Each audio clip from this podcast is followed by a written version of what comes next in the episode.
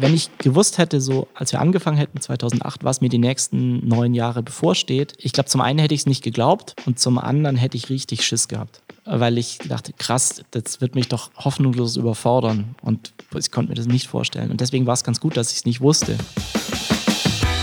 Ja, moin und willkommen bei Spätzle Valley. Hier ist wieder mal Basti. Und Chris. Diese Woche haben wir den Gründer von Simple Show, Kraft Paule und Farmi im Podcast. Drei Startups? Ja, unser Gast sagt, Gründen macht süchtig. Wir sprechen das erste Mal in der Geschichte von Spätzle Valley über einen Multimillionen-Exit. Hier ist Jens Schmelzle. Mein Name ist Jens Schmelzle. Ich bin Seriengründer, wenn man es so sagen kann, Unternehmer. Wollte eigentlich nie Unternehmer werden. Das war eher Zufall. Ich wollte früher Musiker werden und habe dann am Ende meines Studiums mein erstes Unternehmen gegründet. Das war ein Erklärvideodienstleister. Und auch wenn ich es nicht erwartet hätte, aber dann kamen noch ein paar Firmen dazu. Mittlerweile sind es auch noch Firmen im Bereich Craft Beer und mein aktuelles Startup ist im Bereich Urban Farming. Also ganz unterschiedliche Themen und äh, ich würde sagen, ich bin Unternehmer aus Leidenschaft und äh, hätte das auch früher nicht gedacht während meiner Schulzeit. Auch Jens schicken wir natürlich in den Aufzug zum Elevator Pitch. Hier erzählt er uns von seinem aktuellsten Projekt Farmi.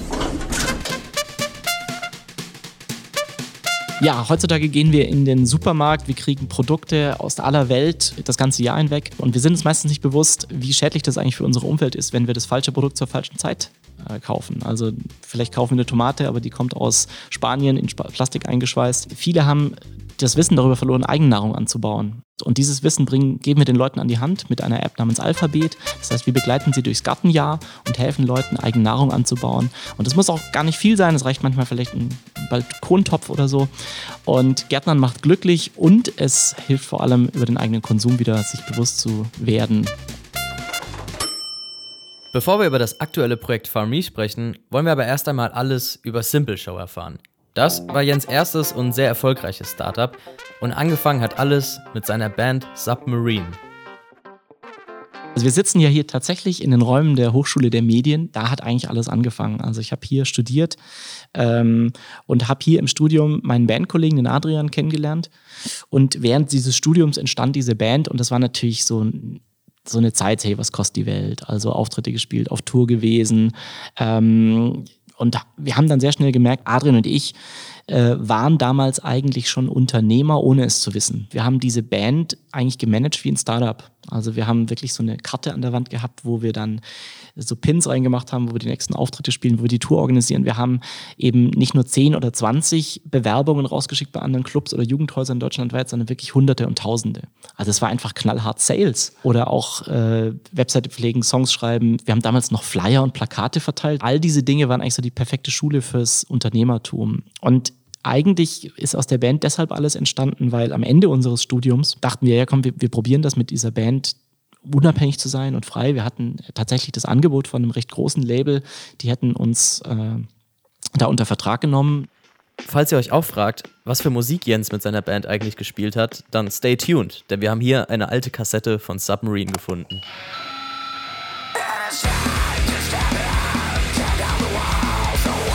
Ups, äh, das war die falsche.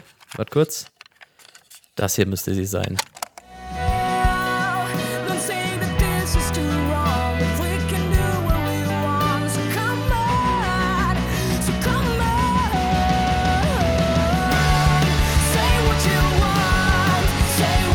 Wonderful Day heißt der Track. Äh, gibt's auf Spotify. Jetzt aber mal weiter in der Story eigentlich dachten wir, okay, jetzt lass uns diesen Traum verfolgen. Und das Problem dabei ist, also so eine Band ist eigentlich ein Vollzeitjob. Mhm. Und wie verdienen wir denn jetzt unser Geld, um unsere Miete zu bezahlen? Und dann haben wir zu der Zeit einen Unternehmer getroffen, der war auch so Mitte 30, hat gesagt, sag mal, warum macht ihr euch denn nicht selbstständig? Also warum verdient ihr denn nicht euer eigenes Geld? Gründet doch einfach eine Firma mit dem, was ihr studiert habt. Mhm. Also das war damals eine Medienagentur, die hieß Maria. Das war, ich sage immer zum Spaß, das war so eine klassische Ente, weil diese Agentur hat so alles gemacht. Die konnte mhm. laufen, schwimmen und fliegen, aber nichts davon richtig. Diese Firma existierte nur dafür, dass wir unser eigenes Label finanzieren. Das heißt, wir haben so Robin Hood-mäßig Medienproduktionen Produktionen gemacht und das Geld, das wir dabei verdient haben, in unser eigenes Label gesteckt mhm. und haben tatsächlich geschafft, dieses Label ähm, zu gründen und dann ähm, so ein Jahr später äh, diese Platte im Laden zu haben. Und dann ist eben dieser Zufall passiert, dass aus dieser Agentur Maria der Erklärvideoanbieter Simple Show wurde. Kurzer Spoiler, dieser Erklärvideoanbieter Simple Show, der hatte irgendwann dann Offices überall auf der Welt. Stuttgart, Berlin, London, New York und sogar Singapur. Das Startup beschäftigte über 250 Mitarbeiter und machte einen Multimillionenumsatz. Nicht schlecht dafür, dass alles ja nur ein Album finanzieren sollte. Und jetzt wollen wir natürlich auch noch herausfinden, wie aus der kleinen Agentur Maria ein so erfolgreiches Unternehmen werden konnte wir waren, wie gesagt, diese Agentur und die existierte ja nur, dass unsere Band existiert. Und dann gab es eben einen Kunden, der zu uns als Agentur kam und gesagt hat, ähm, könnt ihr nicht unser Produkt in einem dreiminütigen Film so erklären, dass es unsere Kunden verstehen? Also es sollte eigentlich so als Vertriebsunterstützung dienen. Und wir haben gesagt, ja klar. Und der Kunde hat halt nicht viel Budget gehabt. Und äh, also eine Animation wäre gar nicht drin gewesen für mhm. das Geld.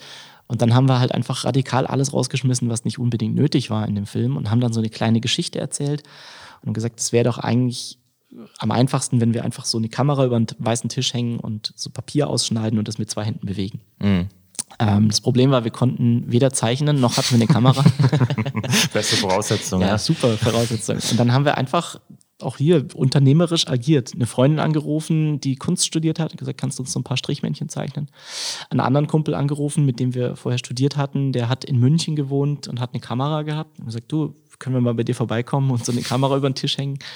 Äh, und ich habe gesagt, ja klar. Und dann sind wir nach München gefahren mit diesen Papierzeichnungen, haben diesen ersten Papierclip gedreht, noch auf dem Balkon gegrillt und so ist der erste Papierclip entstanden. Und das Entscheidende war damals, wir hätten ja gar nicht gedacht, dass es einen zweiten Clip mhm. gibt sondern das war für uns halt ein Projekt. Mhm.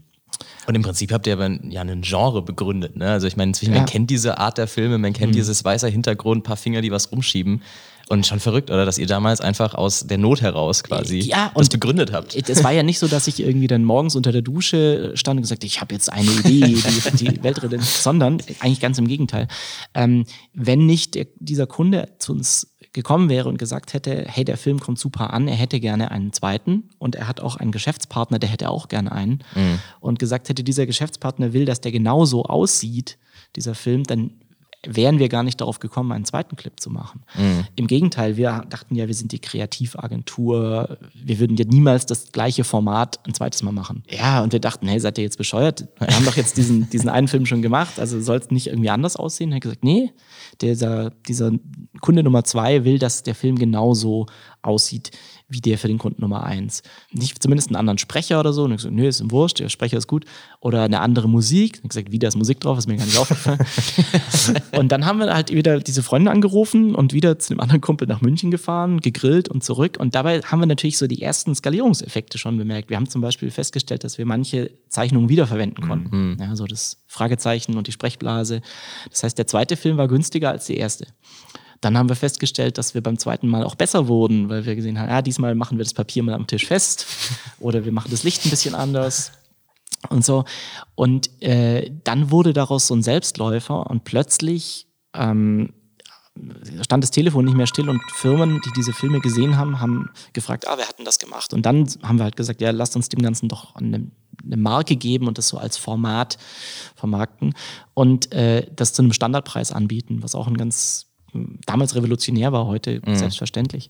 Und so, dadurch, dass das so ein fester Produktionsprozess war und wir einfach gesagt haben, nö, so sieht's halt aus, mhm. friss oder stirb und zahl diesen Preis und das noch relativ günstig, ähm, war das ein, ein, völlig neues Produkt, das aber eigentlich gar nicht unsere Idee war, sondern eigentlich nur die mhm. Idee unserer Kunden. Im Prinzip haben wir also das, was man heutzutage Customer Development nennt, mhm. intuitiv gemacht ohne dass wir davon Plan hatten. Und ähm, eigentlich haben wir auch vor allem so viel Gas gegeben in den letzten zwei oder in den ersten zwei Jahren, zwei, drei Jahren, weil wir dachten, nächstes Jahr ist dieses Thema Schwarz-Weiß-Video durch. Also mhm. lass uns jetzt mal die Kuh melken, solange sie noch Milch gibt. Doch die Simple Show Kuh, die dachte gar nicht daran, mit dem Milchgeben aufzuhören. Es wurde als mehr Milch und noch mehr Milch und irgendwann wussten Jens und seine Co-Bauern nicht mehr, wohin damit. Allmählich wurden die benachbarten Melkbetriebe aufmerksam Sie wollten auch so eine simple Cash-Kuh. Und damit beginnt das nächste Kapitel des Märchens. Also wir hatten tatsächlich sehr, sehr viele Copycats danach. Ähm, auch zum Teil ziemlich dreist, dreiste Wettbewerber, die dann auch versucht haben, mit unserem Markennamen das auf ihre Website zu leiten und sowas. Also da haben wir, glaube ich, alles mitgemacht. Es gibt ja das bekannte Beispiel von der einen Seite, die irgendwie geschrieben hatte, bei uns kriegt ihr mehr als nur eine simple Show. Richtig, das war sogar clever gemacht. Also, ja, genau. ähm, also einerseits war es natürlich cool, dass aus diesem Format so ein Gattungsbegriff wurde. Wir haben uns schon ganz früh damit beschäftigt, was macht uns als Unternehmen eigentlich aus und haben festgestellt, es ist eigentlich nicht die Videoproduktion, sondern es ist die Erklärung. Mhm. Also das Skript schreiben und Prozesse gut verstehen. Das heißt, wir haben so eine Akademie gegründet, wo wir dieses Thema Erklärung erforscht haben und möglichst gut darauf geachtet, wie können wir gut Leute rekrutieren und die ausbilden in dem Thema. Das wurde später sogar eine eigene Firma, die Simple Show Academy, die dann international die ganzen Standorte ausgebildet hat. Wir haben außerdem alles, was wir getan haben, alle Prozesse von vornherein skalierbar gemacht. Also ein Beispiel, da mussten ja irgendwann Zeichner eingestellt werden, die alle im selben Stil zeichnen muss. Das heißt, man musste einen Style Guide machen, man musste die Leute schulen, man musste auch Prozesse etablieren, um dafür zu sorgen, dass alle Scribbles von allen Zeichnern zusammenpassen. Und dann haben wir eine Bilddatenbank aufgebaut und die verschlagwortet, sodass wir sehr schnell auch internationalisieren konnten. Und das war dann wiederum die Grundlage dafür, dass wir einige Jahre später auch eine Software aufbauen konnten, die automatisiert auf diese Scribbles zugreift. Also wir haben, glaube ich, immer so einen Schritt weiter gedacht als die anderen. Und was wir nicht verhindern konnten, ist natürlich, dass andere das ähnliche Format benutzen. Ähm, die durften unsere Marke nicht benutzen, also die haben wir natürlich geschützt und mhm. auch diesen Stil. Aber das, das Vorgehen, also zwei Hände abfilmen auf einer weißen Fläche, das konnten wir nicht schützen. Ähm, wir haben aber auch zum Beispiel im Vertrieb sind wir anders vorgegangen als andere. Mal ein Beispiel, unsere Konkurrenz hat oftmals, ähm, ist sie rausgegangen mit der Botschaft, wir erklären dein Produkt in zwei Minuten. So, wie, viel, wie viele Filme verkaufst du dann an den Kunden? Einen weil dann ist sein Produkt erklärt. Mhm. Wenn du aber hingehst an große Unternehmen und sagst, wir haben hier ein Format, das jedes Thema in ihrem Unternehmen, egal was sie haben, ob intern, extern, Change Management, Mitarbeiterausbildung, was weiß ich, ähm, in, in drei Minuten erklären kann und wir können es immer wieder neu füllen oder wir entwickeln sogar einen Stil für sie individuell und bieten das dann zum Pauschalpreis an, ähm, dann positionierst du dich ganz anders und verkaufst halt einfach nicht einen Film, sondern übers Jahr hinweg vielleicht 50 oder 100. Mhm. Also wir haben mit der Positionierung gespielt, wir haben uns natürlich als Original positioniert, wir haben versucht, immer eine höhere Qualität anzubieten, auch was die Ausbildung angeht und immer wieder in neue Dinge zu investieren. Ähm, und haben diese Firma halt über die Jahre immer wieder neu erfunden auch. Und so kommt es halt vom Plattenlabel über die Medienagentur zur Videoproduktionsfirma, vom Videoproduzenten zur zum Erklärvideodienstleister, dann später zum Erklärdienstleister. Also wir haben auch irgendwann mit dieser Simple Show Academy äh, sind wir zu Kunden gegangen und haben den, den Führungskräften erklärt, wie man einfach erklärt, also bessere Präsentationen macht und so. Ähm, und dann später eben auch dieses My Simple Show, also die Software. Und so hat sich diese Firma halt über zehn Jahre hinweg auch, oder jetzt mittlerweile zwölf, mhm. äh, immer wieder neu erfunden und ist nie stehen geblieben. Mhm. Jetzt, du warst acht Jahre on board bei Simple Show. Mhm. Ähm, wie gesagt, am Anfang, das fing irgendwie an hier mit deinen paar Buddies und diese Marketingagentur. Am Ende, als du raus bist, hattet ihr irgendwie 250 Mitarbeiter weltweit. Da muss es Phasen dazwischen gegeben haben, wo du dachtest, ey, ich bin doch, ich komme doch gerade irgendwie aus meinem Studium raus und ja. totale Überforderung, oder? Oder ist das so, ist man so im Machen, dass man da gar nicht drüber nachdenkt und plötzlich hat man halt 250 Mitarbeiter? Das ist eine seltsame Mischung aus einerseits, wow, krass, mir kommt es vor, als wären wir gestern irgendwie noch im Keller gesessen. Also mhm. so total krass, wie schnell das ging. Und andererseits es passiert es ja doch nicht über Nacht, sondern halt über viele Jahre. Also ähm, am Ende waren es, glaube ich, sogar fast neun Jahre, als ich da war. Und ähm, wenn ich gewusst hätte, so als wir angefangen hätten, 2008, was mir die nächsten neun Jahre bevorsteht, ich glaube, zum einen hätte ich es nicht geglaubt und zum anderen hätte ich richtig Schiss gehabt. Mhm weil ich dachte, krass, das wird mich doch hoffnungslos überfordern und ich konnte mir das nicht vorstellen. Und deswegen war es ganz gut, dass ich es nicht wusste. Mhm. Jetzt, klar, im Nachhinein ging ja jetzt alles gut und so, aber ähm, es, es ist halt immer so, wie aus so einem kleinen Samen auch so ein großer Baum werden kann, kannst du in der Anfangsphase einer, einer Firma überhaupt nicht abschätzen, wie groß wird das Ding mal. Es fängt halt immer mit dem ersten Schritt an. Und ich erinnere mich an einen Moment, da bin ich durch unser Berliner Büro gelaufen damals. Da waren bestimmt schon so 70, 80 Menschen da. Und da war das wie dieser Moment, wobei, habt ihr das Social Network gesehen, mhm. wo Eduardo Severin zum ersten Mal durch dieses Büro in Kalifornien läuft, überall so Neonröhren mhm. und denkt so, what the fuck, überall sitzen Entwickler rum und so, und so ging es mir in dem Moment, dachte ich so, what the fuck? Irgendwie, es fühlt sich an wie gestern, als wir noch nach München gefahren sind äh, da im Studentenzimmer von unserem Kommilitonen und auf dem Balkon gegrillt haben. Und jetzt sitzen hier Leute und Zeichner und Konzepterinnen und Vertrieb Und es gibt mittlerweile, also irgendwann fängt es ja dann auch an, dass Sachen entstehen, die du nicht mehr selber initiiert hast. Ähm, und dann gehen da Kollegengruppen abends irgendwie, die organisieren Tischkicker-Turniere und alles Mögliche. Und das, das ist total surreal. Und auf der anderen Seite weiß man ja auch, dass das nicht über Nacht passiert ist, sondern so von Jahr zu Jahr hat sich das halt einfach professionalisiert und dann wurde das Team größer, dann kamen Standorte dazu. Und ähm, deswegen fühlt sich das jetzt in der Hinsicht dann gar nicht so an, als wäre das so plopp von jetzt auf nachher durch die Zauberkugel, sondern mhm. jeder Schritt ist halt so der nächste auf der Treppe. Und das relativiert dann wieder alles. Also natürlich gibt es da Herausforderungen, aber es war nicht so, dass, dass man da jetzt von einem Schritt den anderen so wahnsinnig überfordert war, sondern es war halt immer so der nächste Schritt. Und dann gibt es schon auch mal gerade so Entscheidungen wie, okay, machen wir jetzt ein Büro, Büro in Berlin auf oder nicht. Aber auch dieses Büro in Berlin, das fing an mit, glaube ich, drei Mitarbeiterinnen und wir saßen als Gast innerhalb einer anderen Agentur, eines anderen Startups. Wir hatten noch nicht mal einen eigenen Raum. Mhm. Ähm, und dann ist es halt von dort aus losgegangen. Also alles fing immer so mit einem kleinen ersten Schritt an. Das waren kleine Schritte für Jens, aber große für seinen Geldbeutel. Winner, Winner, Chicken Dinner.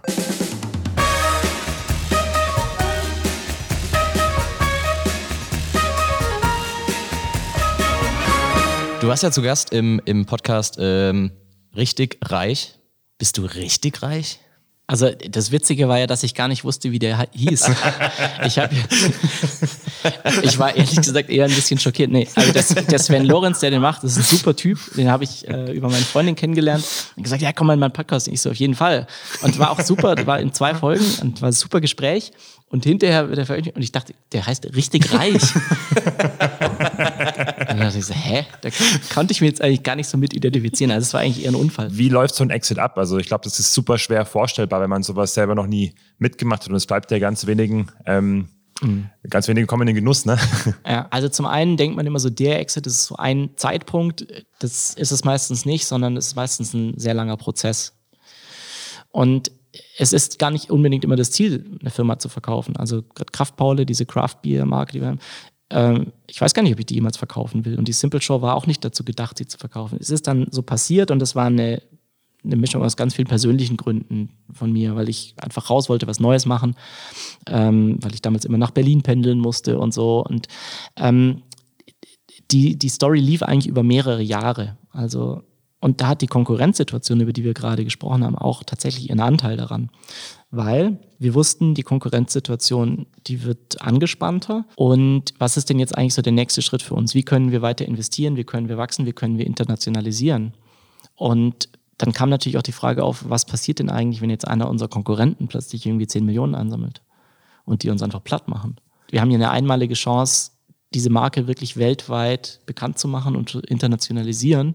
Und wenn wir das nicht machen, kann es halt auch sein, dass wir irgendwie in zwei, drei Jahren weg vom Fenster sind. Das klingt jetzt total seltsam, dass man sagt, hey, du musst die Firma verkaufen, um sie am Leben zu halten.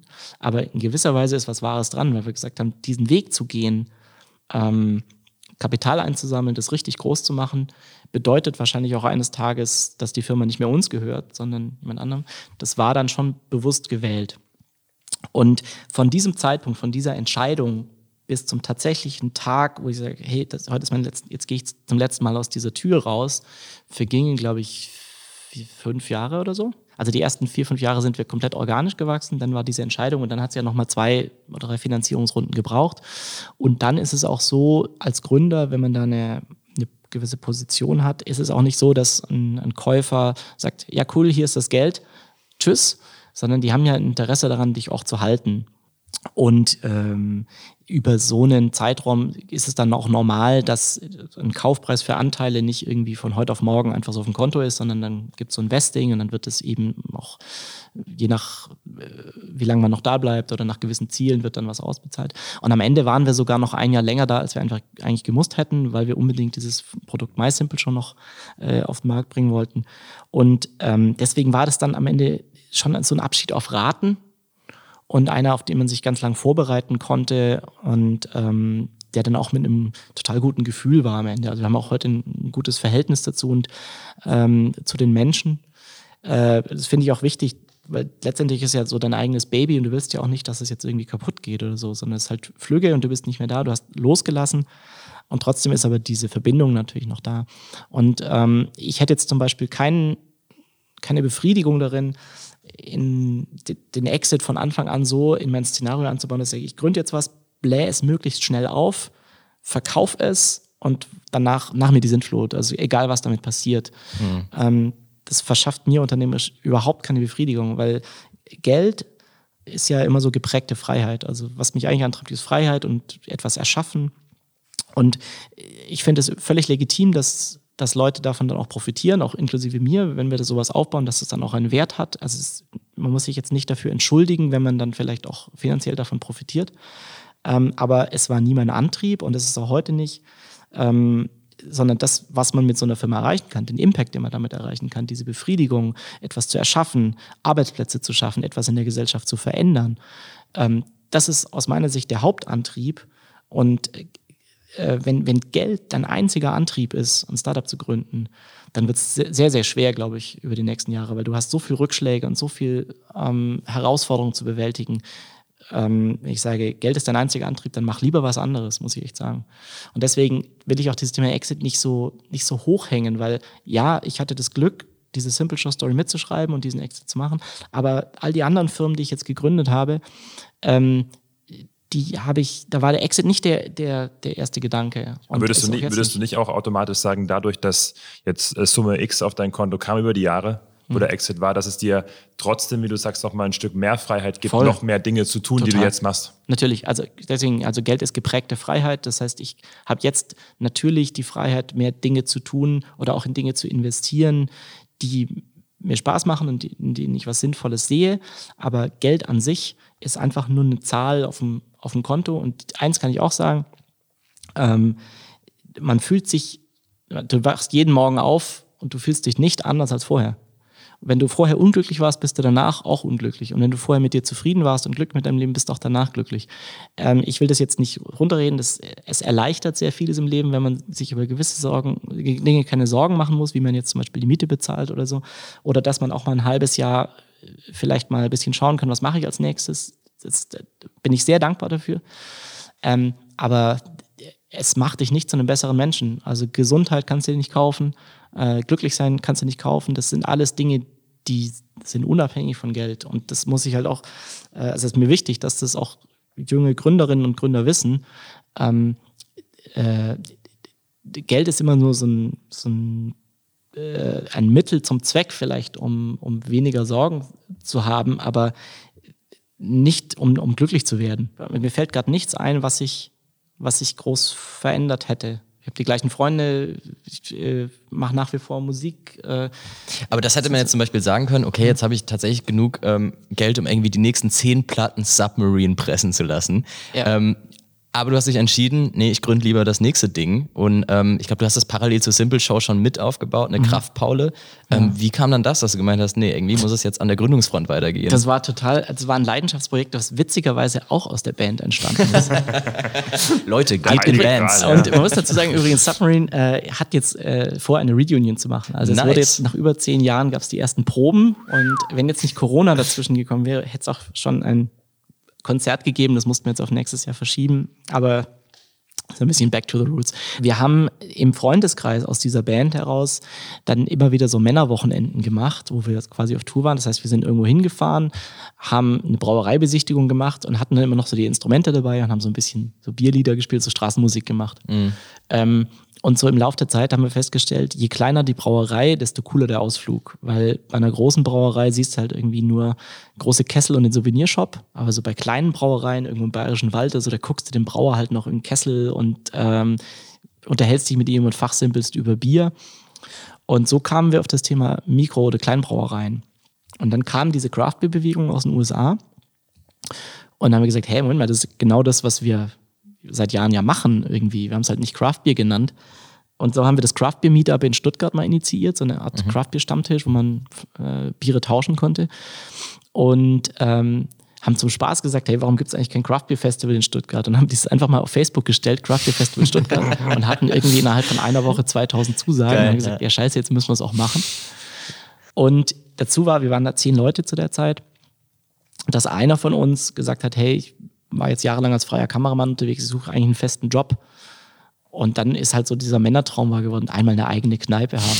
dann haben wir eine Immobilie gefunden, haben einfach gesagt, hey, let's do it.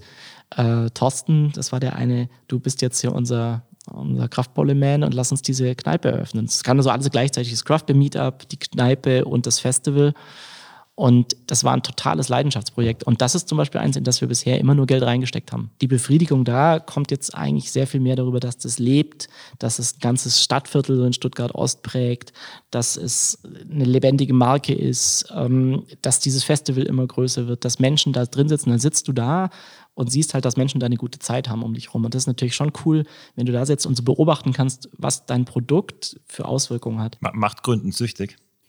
Äh, ich finde auf jeden Fall, weil es gibt auch Tage, wo man denkt so, boah, ähm, ich hätte jetzt, also es gibt tatsächlich Tage, wo man sagt, boah, wie schön wäre es jetzt einfach jemand zu haben, der ihm genau sagt, was heute zu tun ist und um abends irgendwie um 18 Uhr den Schreibtisch hochzuklappen. Und dann denkst du aber wieder drüber nach und denkst du, nee, eigentlich nicht.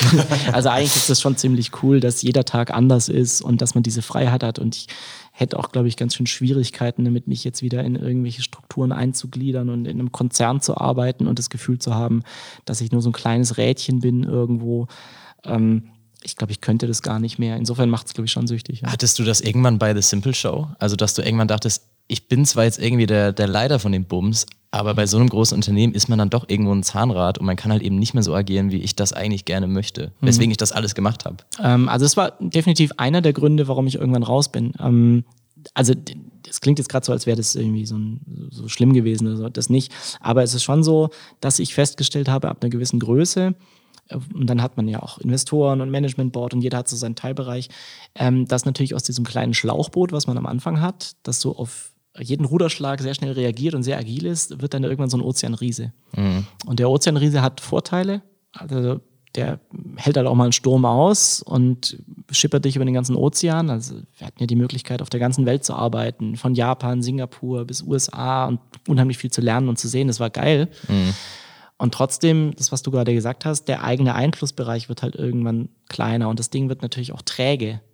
Und da habe ich für mich persönlich festgestellt, dass ich in kleineren Teams ähm, gefühlt stärker bin, dass es mir mehr Spaß macht. Ich bin nicht derjenige, der, der jetzt so, ein, so einen Ozeanriesen verwaltet, mhm. sondern eigentlich möchte ich ja wieder etwas kreieren. Ich kam ja aus der, aus der Musikszene und nicht umsonst hat diese zwei Dinge, haben die so viel gemeinsam, weil man etwas erschaffen kann. Apropos erschaffen, kommen wir jetzt endlich zu Jens aktuellem Projekt For Me. Ihr wisst schon, das aus dem Elevator Pitch. Ist das jetzt mal endlich ein Starter, was nichts mit deiner Band zu tun hat, oder habt ihr damals schon im Bandraum ein Beet gehabt? Ähm, das hat tatsächlich jetzt nicht mehr viel mit der Band zu tun, hast recht. Wie, wie kam das alles? Von Erklärvideos zu Bier, klar, aber wie kommt man dann zum Beet? Äh, von, von, Bier zu Beet, das hat ja beides auch mit Nahrung zu tun.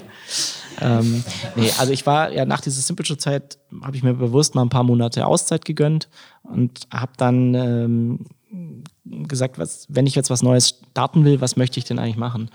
Und dann war mir schon klar, wenn ich was machen möchte, dann soll es irgendwas mit Sinn sein. Also es muss was sein, was mich tagtäglich treibt, weil ich die, irgendein Problem lösen will. Und ähm, da wurde dann sehr schnell klar, dass das Thema globale Ernährung eine riesige Herausforderung sein wird für uns die nächsten Jahrzehnte. Wenn euch das Thema der globalen Ernährung interessiert, wir haben darüber ausführlich in Folge 3 von Spätzle Valley mit Lara von Beneto gesprochen. Sie macht Lebensmittel aus Insekten.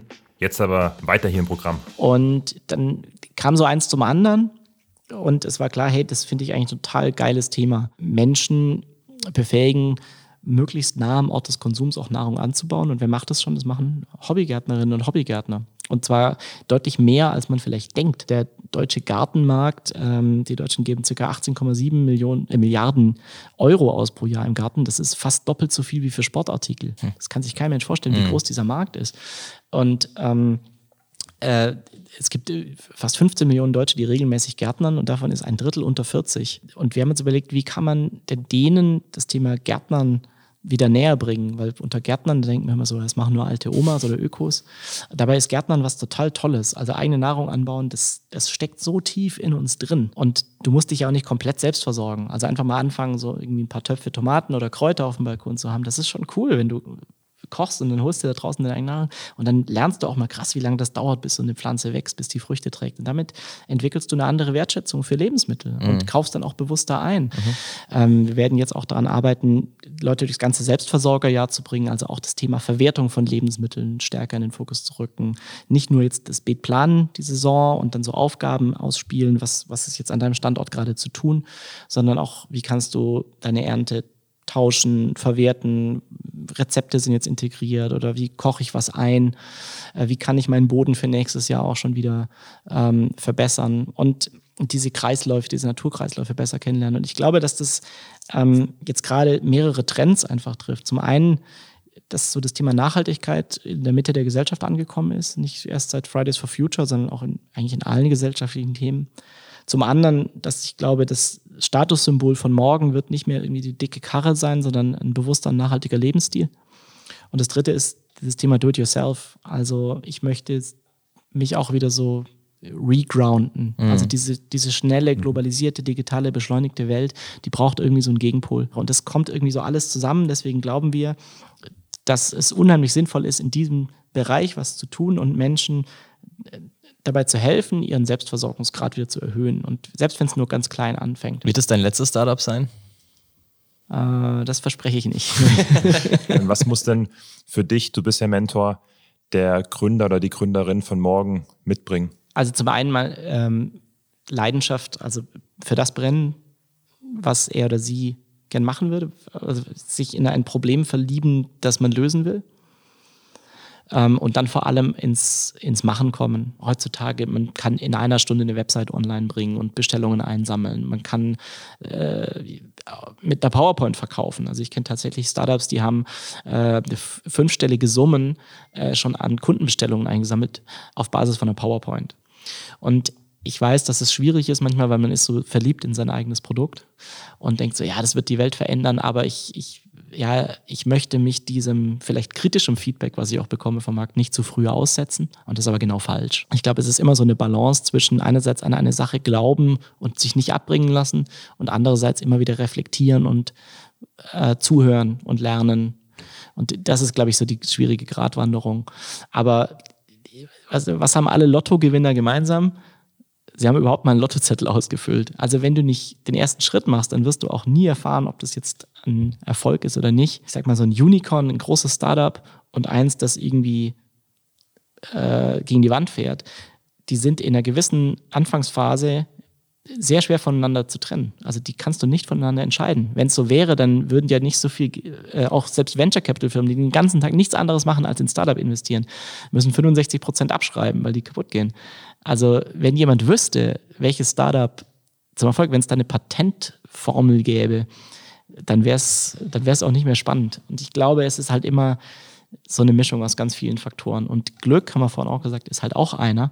Du kannst nur versuchen, deinem Glück auf die Sprünge zu helfen und deine Chancen zu erhöhen.